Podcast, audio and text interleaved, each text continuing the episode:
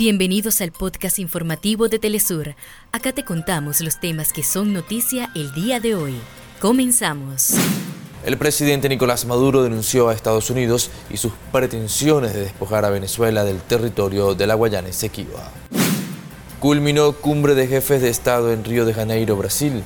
La reunión se destacó por la adhesión de Bolivia al bloque como miembro pleno, además la negativa a firmar un acuerdo con la Unión Europea y el traspaso de la presidencia pro tempore a Paraguay.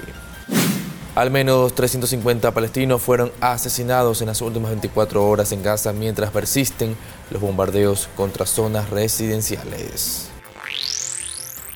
Hasta acá nuestros titulares. Para más información recuerda que puedes ingresar a www.telesurtv.net.